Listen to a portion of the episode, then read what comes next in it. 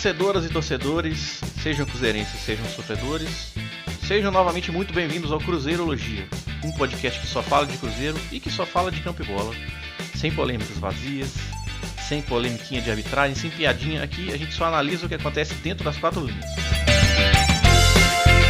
Programa número 37. 37 já, nossa, como, como passa rápido, né? Tá quase chegando a 40 já, mas vamos lá. Uma semana que só teve um jogo no fim de semana e vai ser assim nas próximas quatro semanas. E vamos falar rapidamente aqui nesse programa número 37 sobre o jogo contra o Tupinambás. E porque também chegou bastante pergunta, então eu acho que a maior parte do programa vai ser sobre as perguntas da galera aí. A galera tá animada hoje. E para fazer esse programa 37 comigo aqui, tenho mais uma vez a companhia dele, Iron Luiz. Fala, Iron, beleza, cara? Beleza, Cândido.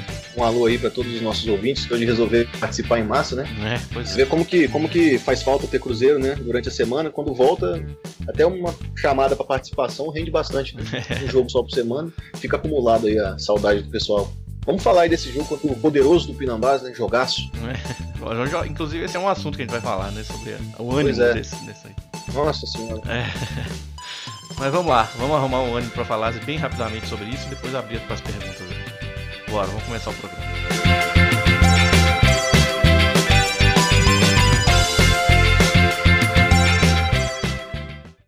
Cruzeirologia, episódio 37.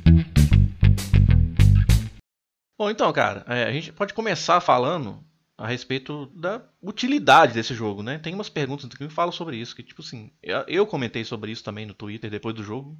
Uma vitória muito protocolar ali, o Cruzeiro sem fazer força foi lá e fez três gols, então assim, ó, o nível da oposição não é muito bom, sabe, do adversário. Sei lá se serve, serve talvez para dar ritmo de competição para alguns jogadores. Para isso serviu, mas em termos de preparação, de, de de ritmo, talvez até de ritmo de jogo, a gente até conversou aqui antes de começar a gravar, você até meio que questiona essa história de dar ritmo de jogo, né? É, pois é, cara, eu sinceramente, assim, cada vez mais eu tô desanimado, assim, de ver o nível do, dos adversários do, do, estadual, principalmente no Mineiro, né? Em alguns outros anos atrás aí, a gente viu ainda algum, alguns times que davam, pelo menos um certo calorzinho no trabalho, né? Tipo, o Boa, em algumas oportunidades, já teve um time mais qualificado, a própria URT também vinha fazendo bons campeonatos mineiros, Caldense, né? A Caldense 2015. Isso. Só que esse ano, cara, pelo amor de Deus, assim, times muito fracos, até fisicamente você vê uma diferença assim gritante. Né? O jogo contra o Vila Nova, o jogo contra o Pinambás hoje, quando o Cruzeiro resolveu acelerar e tocar um pouquinho mais rápido, chegou no gol assim, ao natural. Né? Contra o Boa Esporte o time empatou porque os jogadores entraram naquela preguiça, né? Não, e também o Boa Esporte teve um, um lances de muita felicidade. Né? Aquele chute daquele cara de longe, Sim. acertou o ângulo do Fábio. Fazer gol no Fábio pois daquele é. jeito não é, não é qualquer um que consegue, né? Foi não, e foi mais por, por, por, preguiça. E foi mais por preguiça do Cruzeiro também, de, de, falha de posicionamento. Ele só acertou aquele chute com aquela liberdade porque o time estava mal ajustado na hora de se defender, né? Então, assim, é, eu tô até falando com você que esses jogos, eu acho que para mim nem ritmo de jogo, assim, em nível de competição ele dá. Porque o time não, não enfrenta um adversário minimamente qualificado para fazer uma disputa ali que deu um, um certo trabalho. Quantas defesas o Fábio fez no jogo de hoje?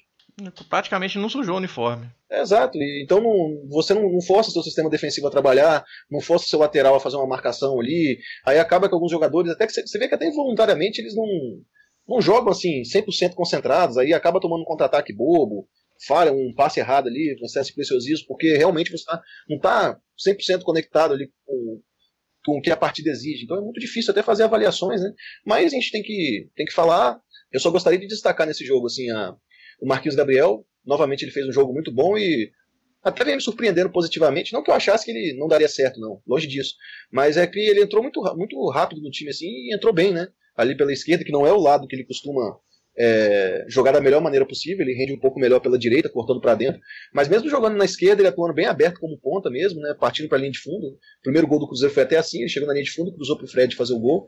Tá jogando muito bem. Hoje ele novamente apareceu um, com certo destaque, além de dar assistência para gol, ele deu quatro passes para finalização também, né, para assistir os companheiros. Ele finalizou algumas vezes ali, duas, duas finalizações certas que o, que o goleiro pegou, mas foram boas finalizações ali no gol. Junto com o Rodriguinho, eles foram os que mais finalizaram certo, né, é, com duas cada um. O, o, Dedé também me chamou a atenção que ele ganhou pelo menos umas quatro bolas, umas disputas aéreas, mas não conseguiu cabeçar certinho no gol, né? Ele ganhou várias, mas não conseguiu ir com perigo ali. É, mas o ano passado aconteceu também. O ano passado o Dedé, é. ele, ele ia chegando cada vez mais perto do gol. Eu acho que ele precisa ir calibrando, sabe? É. Então, assim, exaltar a partida do Marquinhos Gabriel, que na minha opinião foi muito bem. E o Egídio também, ali pelo lado esquerdo, pelo visto, tende ao Cruzeiro continuar sendo bem forte ali pelo lado, pelo lado esquerdo. A gente nota certas curiosidades, né?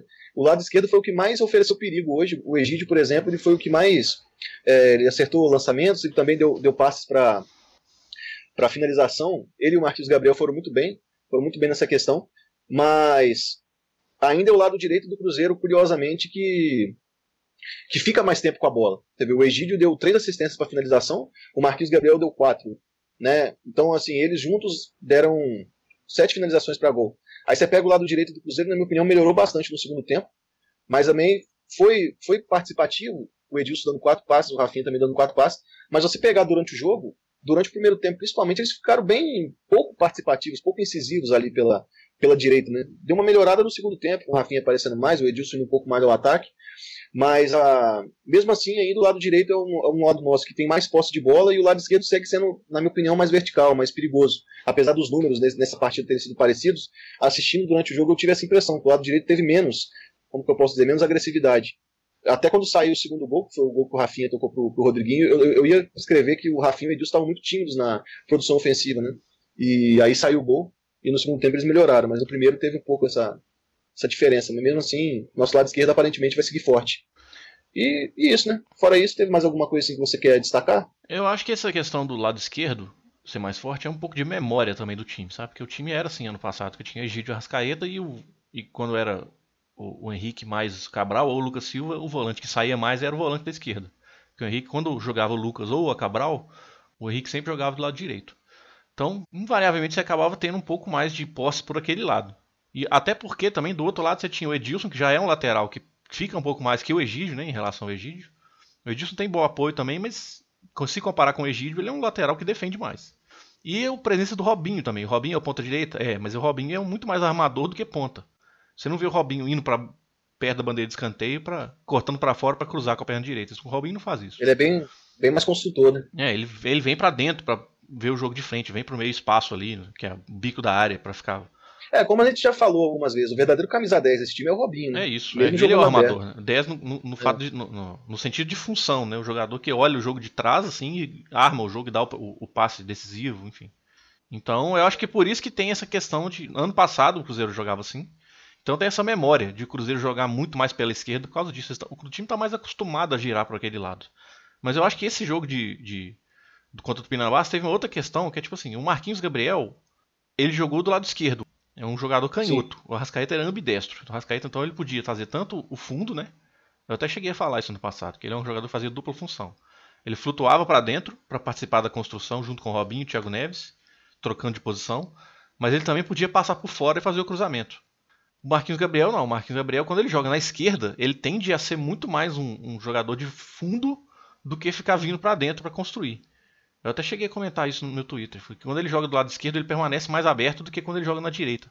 É, eu, eu, não sei se eu cheguei a comentar isso aqui no, no, programa ou se eu só comentei no meu Twitter, mas eu falei que quando o Marquinhos Gabriel joga pela esquerda, ele é um jogador que vai mais para para a linha de fundo do que para a direita, que é quando ele constrói mais Exatamente. por dentro. Não sei se eu cheguei a comentar aqui no é programa. É, é, porque tem, o fato de ser canhoto tem uma tendência de puxar é. a perna esquerda, então quando Sim. ele joga na direita, ele vai para dentro do campo. Quando ele joga na esquerda, ele tende a ficar aberto. Outra coisa que eu reparei também hoje, falando um pouco do Rodriguinho, é que você até falou no primeiro tempo, ele ficou muito encaixotado, né? É, eu achei também. Eu achei que ele se movimentou meio. pouco para sair, porque aqui, aquela é. região do campo ali é onde tem mais marcação, né? A entrada da área. Sim. Então você tem que partir dali, mas tem que sair dali pra, pra até para confundir a marcação do outro time, né? Mas o que eu queria falar na realidade é que, como o Cruzeiro jogou sem o Robinho pela direita, e o Robinho é um cara também que constrói muito por dentro, ele traz a bola por dentro e abre o corredor tanto pro lateral, até se o, se o próprio meia que está jogando por dentro quiser fazer essa troca de função, ele pode fazer. Uhum. Como jogou Rafinha e Marquinhos Gabriel, que são dois, dois meias mais que jogaram bem abertos mesmo, eu acho que o Rodriguinho, em alguns momentos, principalmente no primeiro tempo, como o Rafinha ficou muito preso na direita e o Marquinhos Gabriel na esquerda, ele não estava conseguindo fazer essa troca é. de, de, posição com ele. Agora, se você reparar no Senão ia tempo, bater, né? Exato. Mas no segundo tempo, se você reparar, é, o terceiro gol é o Marquinhos Gabriel saindo um pouco da, do lado esquerdo e vindo mais para dentro, receber a bola do. Isso, aí o Rodriguinho ataca o espaço recebe, e, aí o Rodriguinho e recebe a bola. o espaço e recebeu, exatamente. Então tem que ter essa. Eu acho que até por eles terem jogado juntos no Corinthians, já um conhece um pouco a característica do outro, e o Mano deve ter dado algum tipo de instrução também para ele se movimentar um pouco mais, até porque o jogo começou com o Henrique e Romero, o Romero pela direita e o Henrique na esquerda, e, e no segundo tempo o Mano inverteu os dois. O Henrique Isso. foi para a direita do, do, meio e o Romero veio para a esquerda. Até porque o Cruzeiro tomou uns contra-ataques bobos ali pelo lado direito, nas costas do Edilson ali, nem sempre o Romero estava ali na função para cobrir. E o Henrique tem essa característica de se posicionar melhor, né? E no segundo tempo teve essa questão do Rodriguinho se movimentar um pouco mais, mas tem que entender também que ele não está 100% fisicamente, né? Então, até ele adquirir esse entrosamento com os companheiros também, acho que vai demorar um pouco para ele se soltar mais. E ficou claro para mim, assim, vendo ele jogar hoje, que eu não sei se Thiago Neves e Rodriguinho vão encaixar juntos, não. É, você... Já fazendo esse, link, já assim, esse, esse debate jogar, aí, esse debate é. aí, eu falei no programa passado, esse debate aí vai. Se bobear, vai ser um debate que vai acontecer no primeiro semestre inteiro. É, mas de certa forma o Mano vai demorar até ter essa. É, essa porque o Thiago Neves lesionou, né?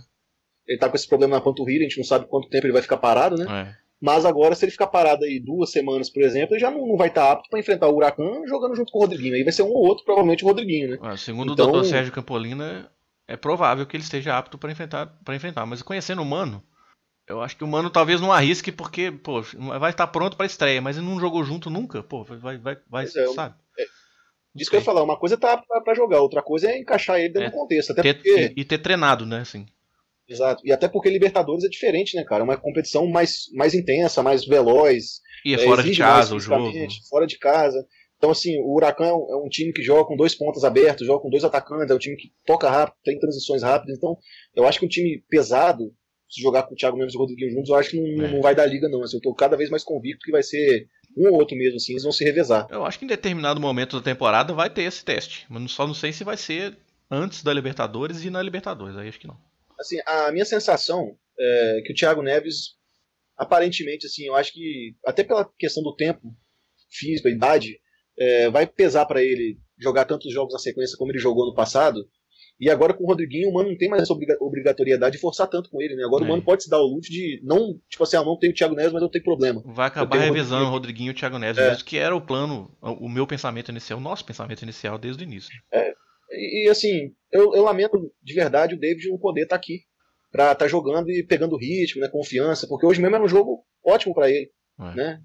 Poder ganhar, ganhar ritmo de jogo, ganhar confiança ali de jogar e para cima é uma pena ele ter machucado, né? Porque eu acho que mais cedo ou mais tarde a gente, eu estava até elogiando o Rafinha hoje, a capacidade física dele, né, de ser um jogador muito útil, que taticamente cumpre bem a função. A gente sabe que o Rafinha não é um cara muito produtivo em termos de gols e assistência. Então, quando a situação apertar mesmo assim, se você não tiver o David disponível, eu acho que o Rafinha é pouco para acrescentar tecnicamente sim, na questão ofensiva.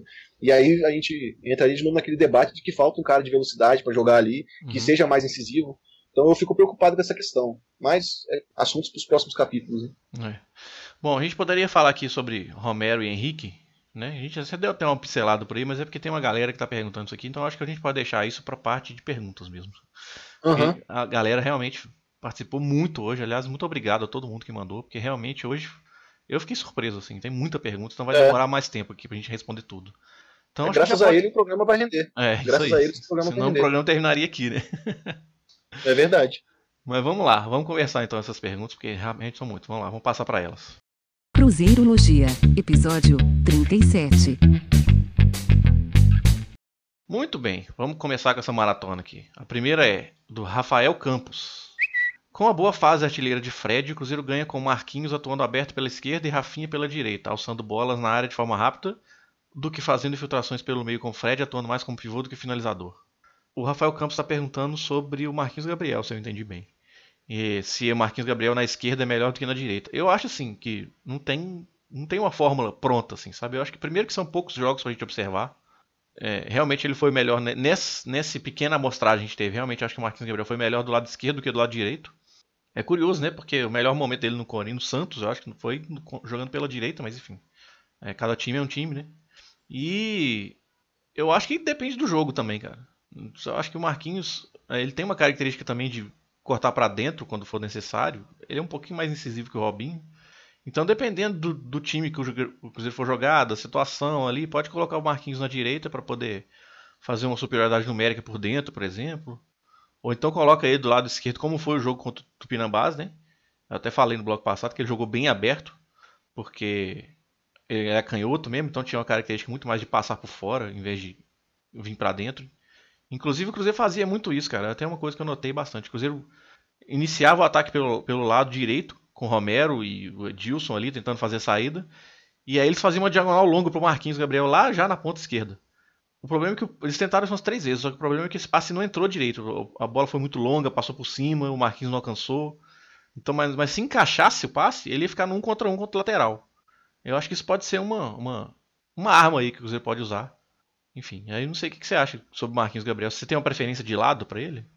É, na, na realidade eu sempre vi ele tendo mais destaque, assim, jogando pela direita. É, exatamente. Agora, ele, ele, ele também cai pela esquerda, né? Caía né, pela esquerda nos, nos, outros clubes que ele, que ele jogou. Aqui no Cruzeiro ele só atuou pelo lado direito em 30 minutos, né? Que foi contra o Vila Nova, naquele campo ruim. É, e ele realmente. O Mano ele, logo já trocou ele de lado, inclusive. É, ele, ele bateu um pouco de cabeça com, com o Rodriguinho, né? Porque ele cortava muito para dentro e os dois meio que esbarravam ali na mesma função, né? Então não teve muito tempo ainda para ele jogar, pra ele jogar aberto. É, jogar aberto não, jogar pela direita, né? Jogou mais pela esquerda nos jogos que ele entrou. E ele foi bem na esquerda, tá bem ali. Vamos, deixa ele lá, né? é. É, atuando pela esquerda, que é um setor que aparentemente ele tá encaixando bem, tá fazendo uma boa parceria ali com, com o Egídio, né? E daqui a pouco o Dodô também vai jogar. Então, se ele tá dando certo ali pela esquerda, e não tem nada impede também no Mano, durante alguns jogos, inverter de lado, dependendo, né? É, jogar ele pra direita se precisar. O importante é que ele tá, tá, sendo, tá sendo útil ao time, é, é o que importa, assim, o lado não faz tanta diferença, já que ele tá jogando bem. É, é importante dizer que ele não é o Rascaeta, né? É, não, não, não é, é substituto do Rascaeta. Ele vai jogar na mesma função, mesma posição, mas não é.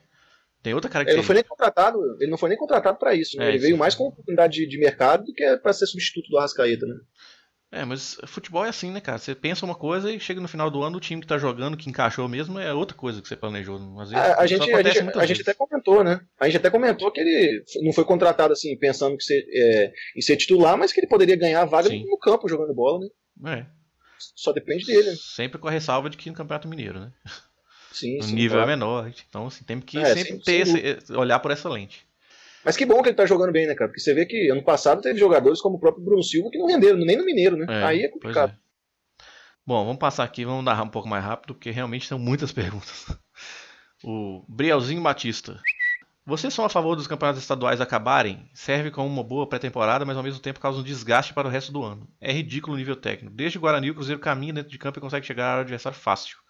A gente falou sobre isso no bloco passado, né?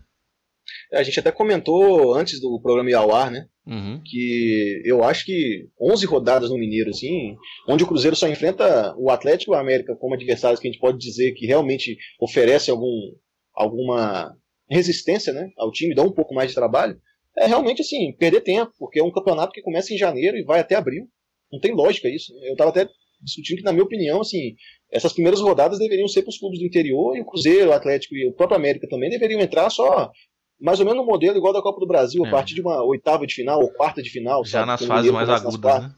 É, e disputar e ter ali seis datas, no máximo uhum. oito, na minha opinião, se estourando. É, em um campeonato que, em vez de durar aí quatro meses, praticamente, durasse dois, sabe? E aí, você tendo um tempo maior para se preparar, até uma pré-temporada de pelo menos aí é, 80, acho que 80 dias é sonhar demais, né? Nunca que isso ia acontecer. Mas pelo menos uns 40 dias, né? O Cruzeiro teve duas semanas apenas de pré-temporada e já teve jogo. Isso é surreal. Então, até o Eduardo, né, que é o preparador físico do, do Cruzeiro, estava dizendo que se tivesse 40 dias era o ideal. Eu falei 80 aqui porque na Europa alguns times têm um intervalo que chega a durar 100 dias entre o final de uma temporada e o começo da outra. Mas isso aqui no Brasil é, nunca vai acontecer. É, mas pelo menos 40 dias, né? O time poder treinar, se preparar fisicamente. Mas enfim, perde-se muito tempo com, com, jogos irrelevantes, entendeu?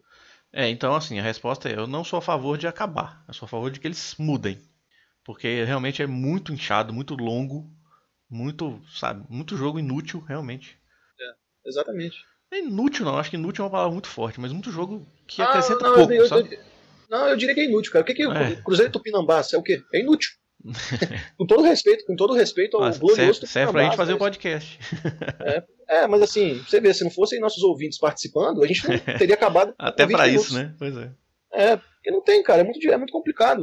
Mas, é, mas eu acho que semana que vem vai ter um, um adversário um pouquinho melhor, porque é, o América, melhor, o Givanildo isso. acertou o ataque do América. Não, assim, tudo é. bem, é mineiro, é mineiro, mas é o melhor ataque do campeonato. Aí você pode ver que tem Mateuzinho, Marcelo Toscano, esses caras que a gente já, já conhece de outros carnavais também, né? Tem o, o, grande Neto Berola. Neto Berola, Júnior Viçosa. O Neto Berola fez é, dois gols é, é, é, um time, é, um, é um time de Série B que, que assim, vai dar mais trabalho. Vai né? dar então, mais trabalho. beleza, que bom. Mas do, de resto, são jogos que não acrescentam, né? É isso que eu falo. Eu, assim, não, é claro que é importante para o time do, do, interior enfrentar um Cruzeiro, enfrentar um Atlético, mas eu acho que deveria ser reduzido. Não deveria, os Cruzeiros, os times da, da capital não deveriam entrar nessa fase, com 11 rodadas, deveriam entrar no final. É o que eu penso. É, eu acho que podia ser, até para termos de competitividade, porque esses times do interior, eles sabem que eles não têm chance nenhuma contra os da capital. É, pode ganhar um jogo aqui, outro ali, mas no, no, no longo prazo não consegue superar. Então, para esses times até terem mais torcida, eu acho que eles podiam se enfrentar antes. Porque aí o, o nível de competitividade entre eles é maior. E aí depois, quando chegasse nas fases mais agudas, já ia sair qual é o melhor desses times, que até já vai ter uma, uma, um nível de enfrentamento melhor contra os grandes da capital, né? Então eu acho que podia ser isso mesmo, realmente. Já, já, entrar os, os da Série A e B nas fases mais agudas. Então, acabar, acho que acabar não acaba não, porque a tradição no futebol é brasileiro é muito grande, então é muito difícil acabar. Tem uma questão de politicagem aí também, mas não vamos entrar nisso não, né? Federações. É, Ah, isso é o pior, né? É, pois é. Aqui o arroba famosas frases. O nome dele é Dedé Mito. A dupla de volantes ideal para a titularidade é essa que jogou hoje, Henrique Romero, ou vocês acreditam em outra alternativa no elenco? Eu gosto, eu gosto muito, eu gosto muito da dupla dos Lucas, né? O Lucas Silva e o Lucas Romero. Eu gosto dos dois jogando juntos, mas assim, na, no, que, no que o Mano tinha disponível hoje, como eu falei, os meus, meus titulares seriam Henrique, Lucas Silva e Lucas Romero. Mas Henrique e Lucas Romero também é uma boa, até pensando que no meio do ano o Lucas, Lucas Silva deve ir embora, né? Deve voltar para o Real Madrid. O Cruzeiro não tem como manter o Lucas é, Silva. Eu acho que nem é só isso, essa questão também. Eu acho que o Mano na coletiva ele chegou a falar, eu até falei no meu Twitter. Ele foi perguntado sobre isso, ele falou assim: não, são duas razões. A primeira é que dá chance pro Romero na posição dele. E eu acho isso muito justo, isso realmente. Você tem que colocar o Romero para jogar de volante para saber como é que ele funciona. Com certeza. E eu acho que ele deu uma boa resposta. Apesar, de novo repetindo aqui, apesar de que o adversário não era lá essas coisas, mas acho que ele deu uma boa resposta. E o segundo motivo é que o Mano falou em preparação para coisas futuras. Aí vamos especular aqui. Pode ser tanto relação a, a, essa questão do Lucas Silva sair, ou também em relação à questão de colocar o Robinho, o Rodriguinho e o Thiago Neves juntos. Para dar é uma possível. consistência defensiva maior, que é a coisa que a gente discutiu aqui nos episódios passados, né? Dar uma consistência defensiva maior para esses caras lá na frente não ter que voltar tanto. Porque a gente sabe que o Romero e o Henrique são dois características de dois primeiros, mas no jogo de hoje, eles, acho que eles fizeram tanto. Os dois fizeram função de primeiro e os dois fizeram função de segundo. Porque eu vi o Romero, inclusive ele fez uma falta, né? Quando ele foi tentar pular para cabecear. É, coitado, o bicho é baixinho, né? Pra ele cabecear. É, o Romero que... chegando, chegando na área para cabecear foi engraçado. É, pois é. E o Henrique também, né? Que ele recebeu um passe do Egídio e foi travado antes de chutar. Então você viu os dois volantes pisando na área. Então isso é uma coisa que se eles coordenarem bem um com o outro, eles vão conseguir fazer é, bagunçar muito meio de campo adversário por aí, porque eles não vão saber quem que vai subir. É, até por questão física, o Romero acabou subindo mais, porque ele é mais jovem que o Henrique, ele tem mais fôlego, né? Não, e o Henrique Mas tem um pouquinho também... mais de característica de ficar um pouco mais, né? Já. Mas aí também vai ser questão de ajuste dos dois, porque a última vez que eles jogaram juntos foi em 2016. Então vai tempo, né? Então até ajustar isso novamente, precisa de, de alguns detalhes de correção de posicionamento e tudo mais, né? Esse entrosamento de quando um sobe, o outro fica. É coisas que só jogando mesmo para eles voltarem, é, então, para eles adquirirem, né? Respondendo a pergunta que duplo de volantes ideal, pô, é difícil falar em duplo de volantes ideal, porque a gente não sabe o que, que o Mano tá pensando, né? É difícil também, porque eu não enxergo futebol como tipo uma lista de 11 nomes e que você tem que pegar os melhores e pôr pra jogar. Não é bem assim, sabe? Você tem um mecanismo ali que funciona. Acho que vai de jogo para jogo também. É, né? pois é, depende, depende muito. do adversário. Eu acho que para Libertadores é, é, interessante colocar o Romero como titular ao lado do Henrique. Agora, em outros jogos, dá pra dosar isso depende aí, do adversário também, né? Jogar contra o Deportivo Lara no Mineirão, você vai colocar jogar esses dois? Então, é, justamente, é aquela coisa, vai, vai do adversário, né? É, então, é difícil, mas enfim. Mas é verdade, tem, tem, tem, tem sentido isso aí mesmo. É. Eu acho que pode ser uma boa dupla de volantes, mas eu não sei se é titular, titular, igual, igual a gente discutiu no, no episódio passado. Titular mesmo é do Fábio Henrique. E o Fred, talvez. O resto, é, o resto muda. Mas, por exemplo, os jogos igual, e eu falo com tranquilidade, você pegar por exemplo, o Emelec fora. O Emelec é um time muito físico, muito rápido. Aí é bom você ter um cara igual é, o Lucas Romero sim, no meio. Depende do jogo, né? É. Eu acho também. Quando Deportivo Lara no Mineirão, realmente você pode ir é. até de Cabral e Lucas Silva. Brincadeira, não pode não. Próxima pergunta é do Caio Patrick. Em algumas ocasiões, será que o Mano irá utilizar a dobra pelo lado esquerdo com Egídio e Dodô? É, o Dodô consegue jogar pelo meio, né? Agora, eu acho que você não. consegue jogar aberto na segunda linha pela esquerda? Até ele consegue. Consegue porque ele jogou muitas vezes como ala no Sampdoria, né? É, mas eu acho que o elenco do Cruzeiro não precisa desse nível de é, improvisação, né? exatamente. né? Não tem necessidade, porque tem o David, tem o Marquinhos Gabriel, tem o Rafinha, tem o Kaiser. Não vai precisar colocar o Dodô ali, não. Mas se precisar, ele joga, É. ele faz. É bom, faz é bom, é que tem, a- bom é que tem a opção tática É. se for o caso, né? Mas eu acho Não, que não isso vai tão bem, não vai, não vai tão bem como ele vai na lateral, mas ele consegue fazer. é, eu acho que na lista de opções essa tá, não tá muito alto, não. É, eu acho que o Mano pediu o Dodô mais pra ele jogar como de lateral, lateral mesmo. mesmo. é. Outra pergunta aqui do Pedro Zaba. O Marquinhos Gabriel tem potencial e bola pra substituir o Judas? Não. Não, porque o cravo é bom jogador. A gente não gosta mais dele por causa do que ele fez, mas o Arrascaeta é bom, não tem jeito. O Arrascaeta é muito bom. E, e outra característica também, né? É claro que eu posso queimar a língua aqui e no final do ano o pessoal pegar esse trecho que eu falei e me zoar, né? Mas, pô, a gente tá falando de um jogador que ano passado ele foi responsável aí quase pela um terço dos gols que o Cruzeiro produziu veio dos pés da Rascaeta e gols e assistências, né, cara? Então, pra um jogador igual o Marcos Gabriel substituir isso daí, eu acho que nem na melhor fase da carreira dele ele conseguiu números parecidos. Então é complicado, né?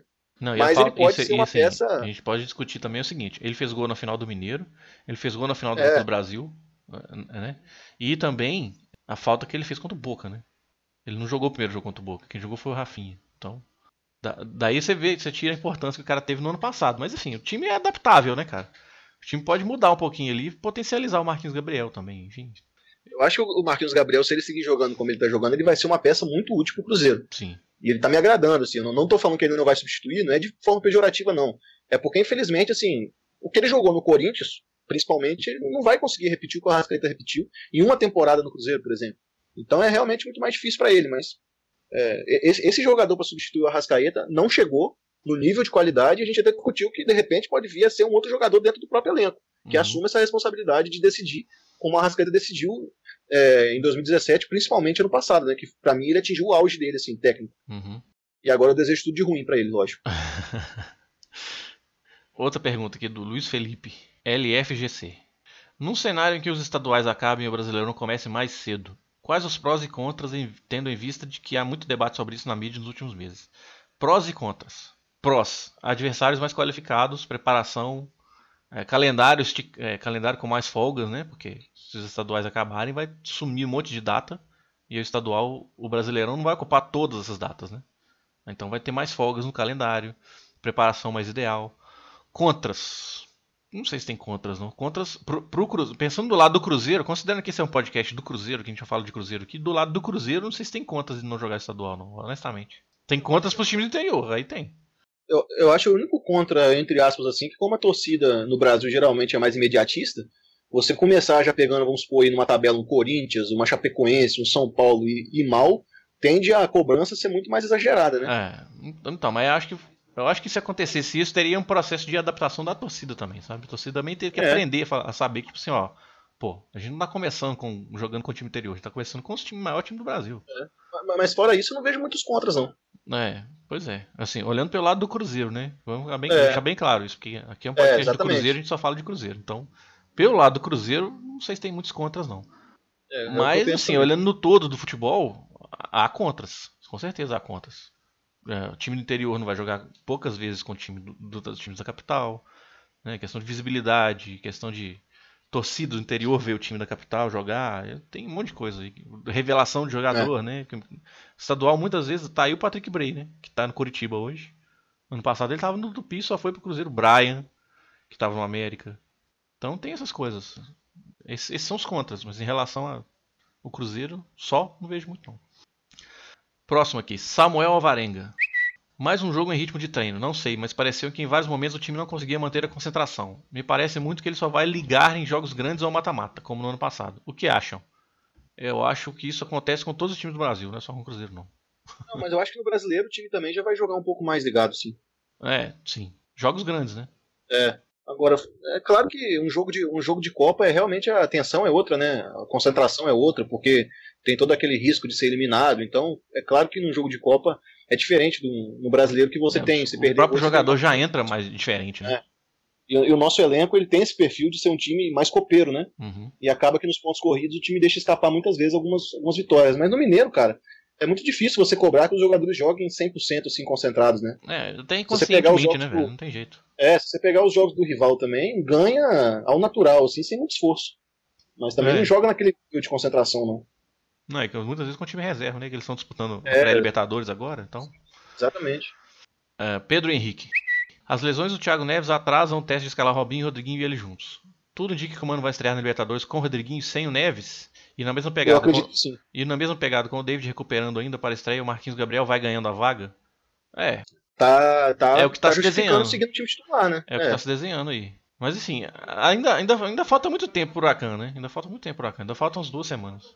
O Davis pode jogar no lugar do Rafinha também, mas aí é o Robinho que atua por ali, né? É. E aparentemente ele vai perdendo, perdendo a vaga ali. Que. Então, eu acho que ser o, o, o Dr. Sérgio Campolino falou que talvez é provável que o Thiago Neves esteja apto para jogar no contra o Huracan. A gente falou isso no bloco passado. Mas eu acho que ele não vai jogar. Eu acho que ele não vai jogar porque até porque não vai ter tido tempo de treino, sabe? E para jogar dessa forma, como é uma, uma questão que exige mais treino, exige que os, os jogadores se entendam melhor, né? Porque É, é, um- é uma não. mudança de paradigma, né? O Mano eu acho que ele não vai arriscar isso não. Tendo em vista que é um Não. jogo fora de casa, um jogo grande, tem que começar bem a Libertadores, né? Já começamos mal ano passado, perdendo Exatamente, pro isso que eu ia né? falar. No ano passado, a gente, apesar de que a gente jogou. Eu achei que o Cruzeiro jogou bem aquele jogo, né? Mas enfim. É, Tomou foi meio de bola parada jogo, do né? Lautaro. É. Mas de qualquer forma, começou perdendo, né? É, então. E E aí depois perdendo. empatou em casa e já ficou aquela, naquela tensão, né? Acabou classificando em primeiro como depois, jogos- enfim. E como os jogos são espaçados, né? Aí você perde um jogo e demora a ter outro, e a Isso. torcida fica remoendo aquele placar. Uhum. O Mano não vai, não vai arriscar Eu muita não vai coisa, também não. não. Eu, eu poderia dizer que tanto o Thiago Neves quanto o David podem até ser relacionados, mas não começam jogando, não. Eu acho que. O David acho que tá mais perto de voltar que o Thiago Neves, né? É. Talvez Pode- o Thiago Neves nem, nem seja É, relacionado. né? talvez nem isso que ele fique, vai ser guardado. O Mano falou isso na coletiva É. hoje. A gente perdeu o Thiago Neves agora pra ter ele depois. Exatamente. Depois não- deve ser uma fase mais aguda. Né?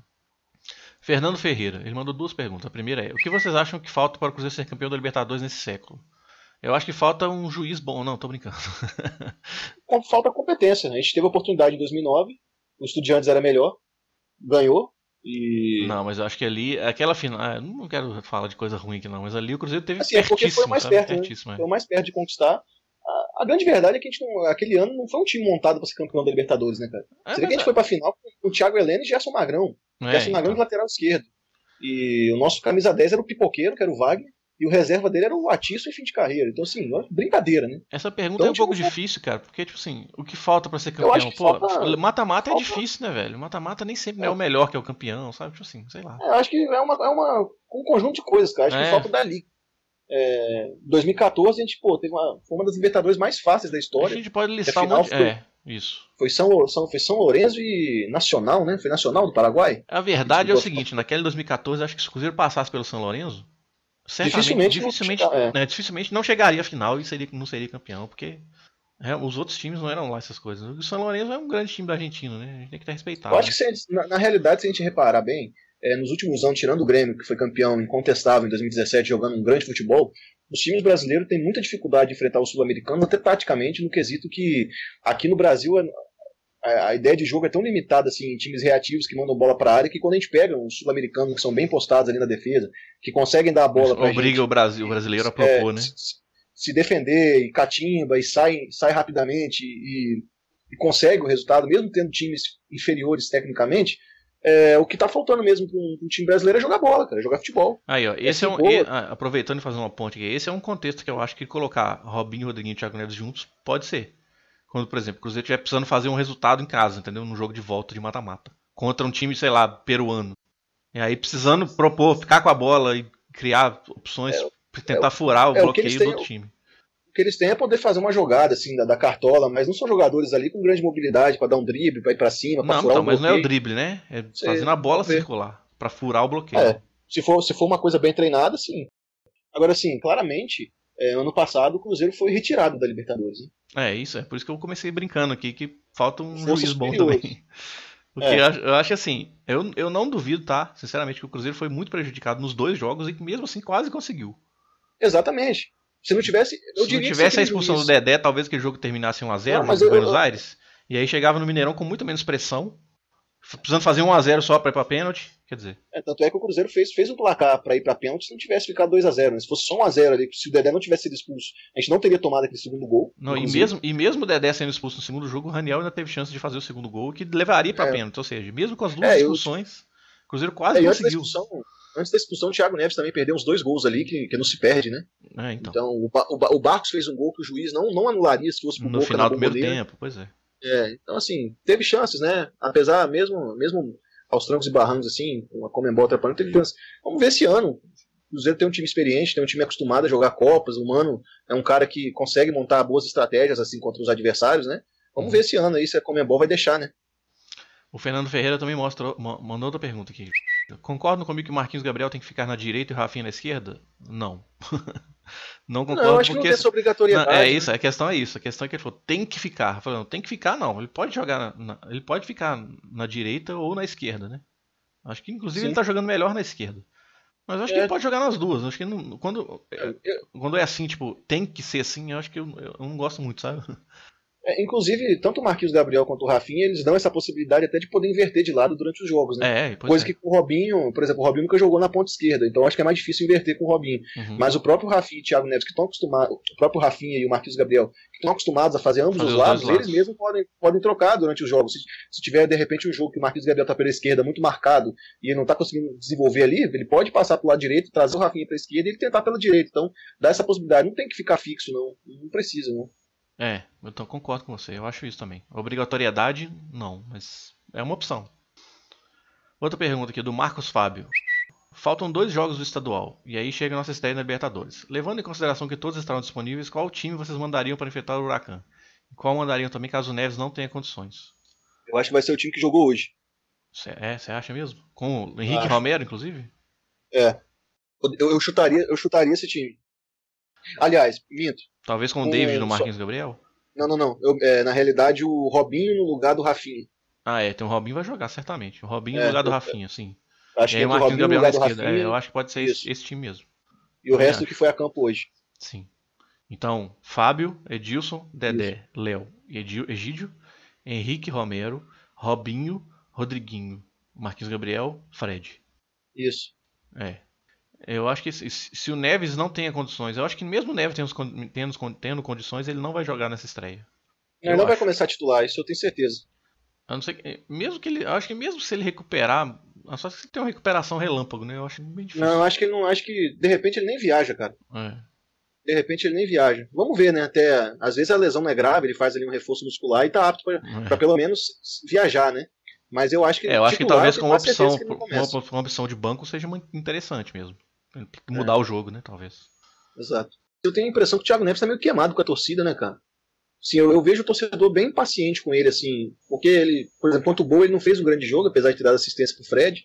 Aí quanto o Vila entrou rapidamente ali nos minutos finais, né? Aparentemente ele não tá assim com grande prestígio com, com o torcedor, né? É, pela aquela estranho, oscilação dele. Não sei, não jogou É, pouco eu- esse ano. Mas eu, eu É, venho percebendo é- muito, vem do assim, ano passado isso, né? É, sim, Vem do ano passado. exatamente. Pedro Henrique. Mano, na entrevista pós-jogo, disse que jogou com o Henrique Romero para preparar situações futuras. Indica que Lucas Silva não ficará e veremos o argentino finalmente titular no meio. O que acha dessa luta? Romero vai ter que pisar mais na área? É, a gente já falou um gente já pouquinho que sobre isso. né? isso, né? Mas eu acho que sim. É, Eu acho que Essas essas situações, situações futuras... futuras que ele tá falando não é por causa do Lucas Silva, não. Pode ser, mas eu Eu, acho, acho, que não é por causa eu do Lucas acho Silva, não. que. Não, eu acho que é um pouco sim.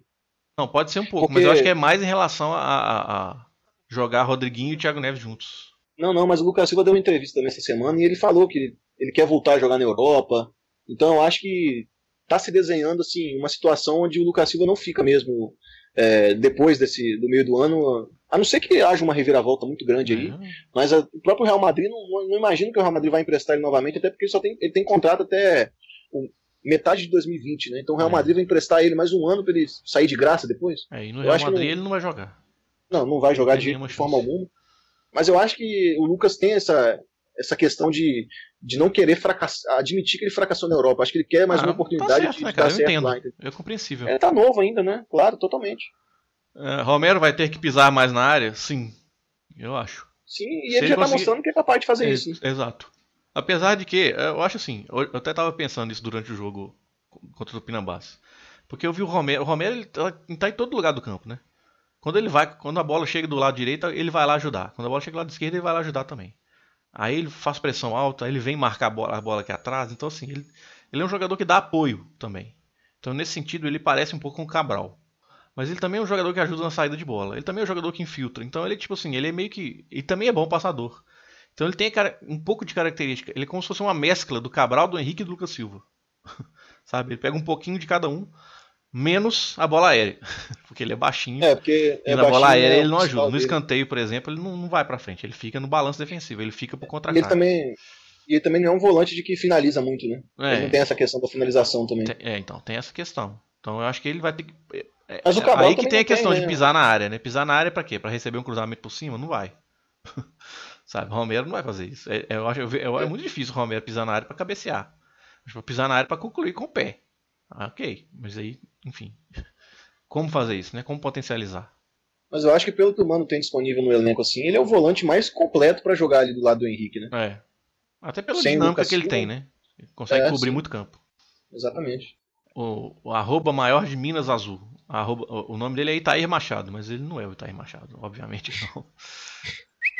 Ele só faz um comentário aqui. Excelente programa para quem não quer, para quem quer uma visão mais tática do Cruzeiro. Mandem suas perguntas e sigam a página. Muito obrigado, Itair. é, valeu. Mais uma do Samuel Alvarenga.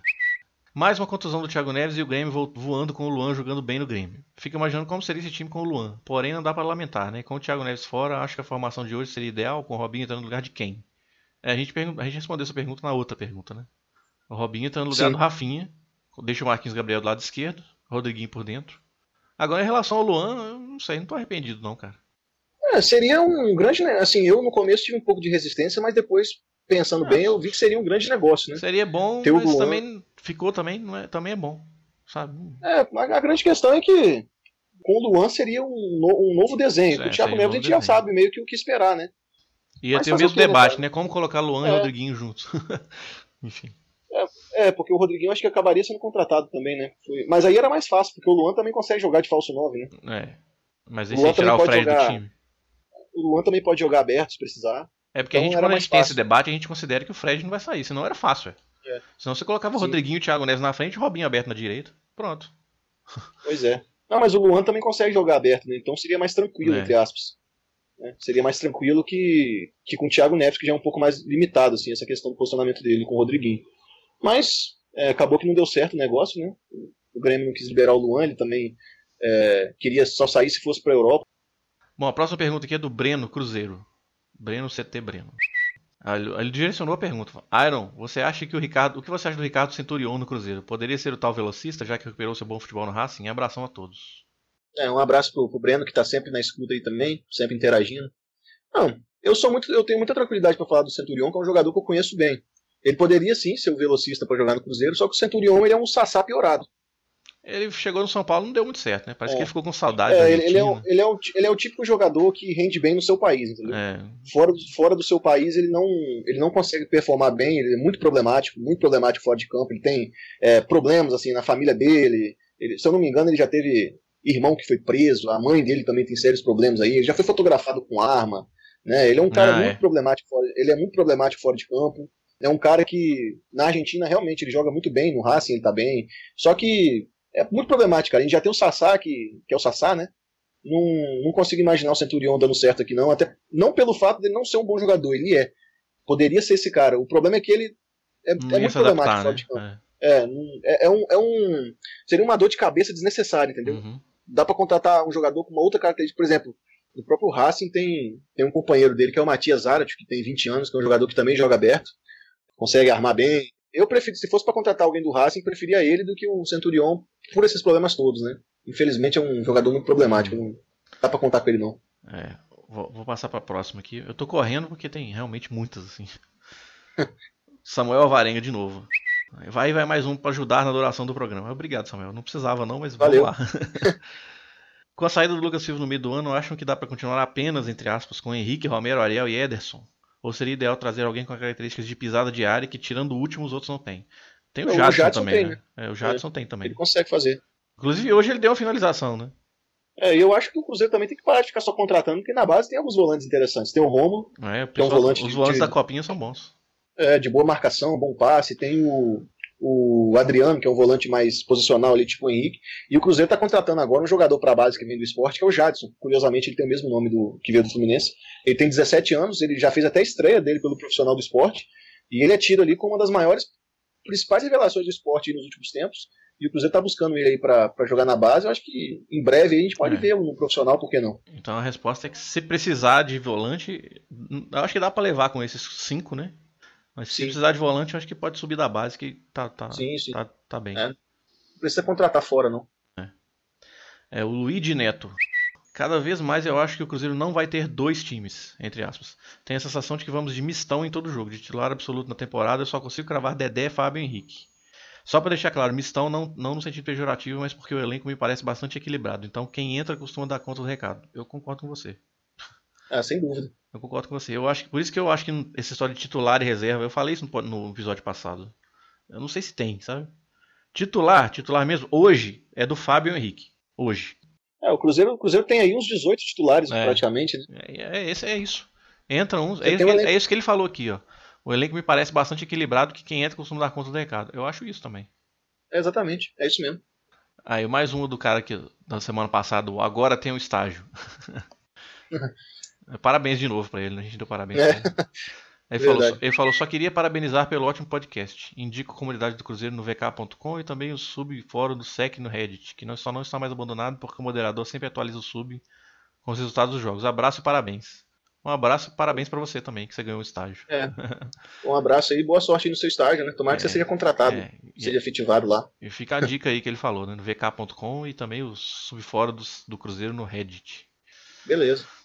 Cruzeiropédia. Cruzeiropédia participando do nosso podcast. Bacana. Pra quem Thiago Neves vai perder a posição com essa contusão? Mineiro com 12 times classificando 8 é duro mesmo, é, pois é. É, é curioso, né? Daí o Henrique Fernandes até falou isso no- durante a transmissão do Premier hoje. Que ele falou que quem venceu no Campeonato Mineiro tá na zona de classificação. Os- É os bizarro, né, é, cara? pois é. 12 times classificando 8, bizarro. você ganha um jogo, você classifica, praticamente. Ó, né- né, A classificação atual, né? Depois da sexta rodada, é isso. Quem não ganhou, tá fora. Quem ganhou, tá dentro. um, um jogo Verdade. só. É, Eu acho que é pro Rodriguinho, sim. Pra quem o Thiago vai perder a posição com essa construção? Tipo, pro Rodriguinho. Está muito claro. A gente sempre sabia disso, né? Que o Rodriguinho e o Thiago Neves eram a mesma função, jogadores muito parecidos um com o outro. Então, é o natural que seja o. Rodriguinho que entre no lugar dele, né? Eu fui contratado pra isso até, né? Gabriel Alves. Este ano podemos cobrar mais do time alternativo ou vamos continuar na desculpa que os caras não têm ritmo de jogo por jogar pouco? Eu nem sei se vai ter um time alternativo, né? Que é a pergunta aqui do, que era a pergunta aqui do, do Luigi Neto. Eu acho que vai ter, vai mis- misturar tanto que vai ser uma zona meio cinzenta aí, sabe? A gente não vai saber exatamente quem é titular e quem é reserva. Vai todo mundo vai jogar. Cara, que a grande questão não é nem que a desculpa do time alternativo era que não tinha ritmo de jogo, é que os caras eram ruins mesmo. É, porque o time não era bom mesmo. Ele- Né? É, não certo. conseguiam man- manter, não conseguiam manter o mesmo, o mesmo nível dos, dos titulares, né? O André Rocha. de falta de ritmo de jogo, não. O André Rocha ele escreveu um texto sobre o Cruzeiro hoje falando sobre isso, sobre os dois times do Cruzeiro. Que ó, eu acho que é um, é um pouco nessa linha, tipo assim, a gente tem que. Eu acho que a gente invariavelmente vai cobrar mais do, do, do time, até para ele chegar mais longe nas outras competições, no brasileiro principalmente, que provavelmente vai ser o, o campeonato que o Cruzeiro não vai dar prioridade. Tudo depende também de quão longe que o time for chegar nas outras competições, né? Porque vamos torcer que não, mas vamos supor que saia na- nas oitavas da Libertadores ou nas próprias oitavas da Copa do Brasil, entendeu? Aí vai sobrar só o brasileiro. Aí então vamos com força máxima lá. Então a gente não dá pra falar isso agora, mas eu acho que tem elenco com qualidade, pelo menos até agora vem mostrando isso, pra levar nas três competições. É, o que, a gente, isso. o que a gente falou aqui é que aparentemente, assim, os reforços contratados esse ano dão é, sinalizações de que vão conseguir manter um, um nível né, similar aos dos titulares, né? Isso. E é o que a gente Justamente. espera, principalmente pro brasileiro. É, mais uma do Cruzeiropédia. Tem muita gente desvalorizando os gols do Fred porque é mineiro e os times são fracos. Mas se não fizesse contra os fracos, vai fazer contra quem? É, tem esse lado também, né? É aquela história que a gente é falou no. é, importa- então, é, isso- é isso. é. Mas tem é isso aqui que, que o Cruzeiropédia tá falando, é aquilo que a gente falou no episódio passado. O campeonato estadual serve de parâmetro para pro lado ruim só. Que é tipo, assim, se você vai mal no estadual, aí vale tanto pro time quanto pros jogadores individualmente. Aí é de ficar, preocupado, ficar preocupado mesmo. Porque se você não vai mal contra times fracos, você vai bem contra os, contra os grandes, não vai, né? Agora, ir bem no estadual, aí não serve comparando, porque aí é tipo. Hum, é mais, mais mais Não, obrigação, né? Então. E, não, e outra coisa, ano passado, em oito jogos no Mineiro, o Fred fez um gol. E ao mesmo tempo, ele era o cara que mais auxiliava na, em passe para finalização, É. em abrir espaço para os companheiros chegar, é, finalizar, e não tava, e não tava bom, né? Muita gente reclamava que ele não tava fazendo gol. Ah, É, não, agora mas tá a- fazendo gol, aí desvaloriza. É, agora que Ah, tá é, fazendo e gol, desvaloriza. Agora tá fazendo gol, desvaloriza. Não, então, me ajuda aí, né? É, gol é o cara bom tá lá pra fazer gol, pô. É isso. Ele tá lá pra fazer gol e o que a gente espera do Fred é isso, que ele faça gol e Não, mas aqui, vamos, vamos, vamos, vamos analisar. o gol do, do Fred contra o Tupinambás. Foi uma jogada do Egídio, que deu um. O Marquinhos Gabriel, ele faz o desmarque, né? Ele vê o espaço, faz o desmarque, o Egídio vê e dá o passe no lado contrário do jogador, né? Que normalmente o passe viria. Passe profundidade, né? É, então. Aí o Marquinhos Gabriel já tá com o espaço, já tá com, com chance de cruzar. E o Marquinhos Gabriel cruza rasteiro.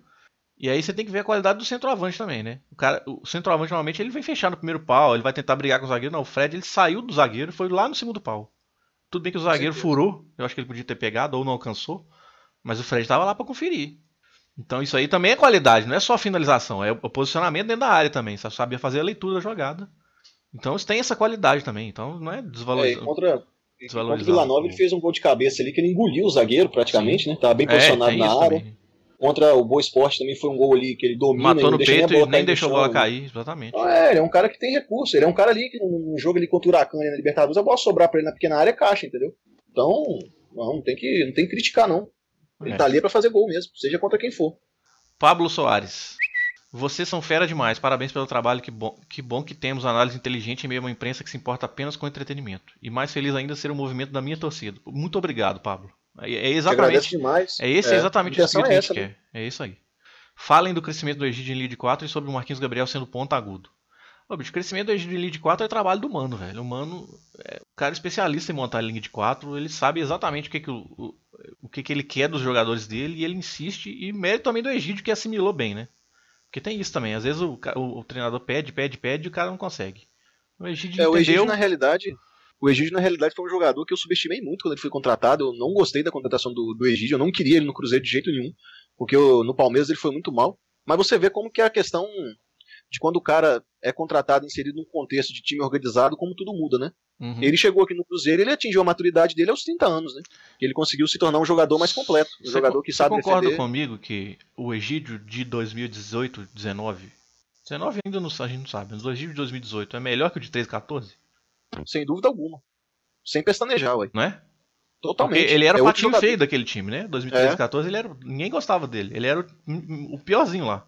É tanto que quando contrataram o Samúdio, a intenção era que ele fosse reserva do Samúdio, né? Naquela época. É, o Egídio. E ele tem. E parece que ele tem uma ascendência sobre o elenco também, né? Um dos, dos senadores do, do, elenco ali. Uns cara que, um dos, dos capitães, vamos dizer assim. E a camisa do Cruzeiro cai bem nele, né? É. Foi pro Palmeiras, não jogou nada, voltou pro Cruzeiro jogou bem. É. Ah, mais uma vez aí, obrigado aí ao Pablo é, pelos elogios. Né? É isso que faz a gente continuar. É exatamente. E esse é exatamente o nosso objetivo. Positivo. Esse é o nosso mesmo objetivo, fazer uma análise diferente né, em relação a tudo que tem por aí. É, sobre o jogo, arroba o jogo sobre. Então, tenho ouvido vocês comentando o desafio de se utilizar um losango pensando no momento defensivo. Recentemente vimos dois exemplos de losango funcionando bem, o Uruguai na Copa e o Tottenham atual. O primeiro se defendia em 4-3-2-1, o segundo no 4-3-1-2 mesmo. Isso poderia ocorrer no Cruzeiro? Sim. Mas, é, bom, vamos pensar aqui. Defendendo 4-3-1-2 mesmo? É, sim. Eu acho que o Cruzeiro. É, a, a, minha solução de losango, né, que eu pensei inclusive no episódio, nos outros episódios passados, era o Cruzeiro se defendendo em 4 e 3, defender com 7 mesmo e deixar os três, os outros três lá na frente, que seriam o Rodriguinho, o Thiago Neves e o Fred.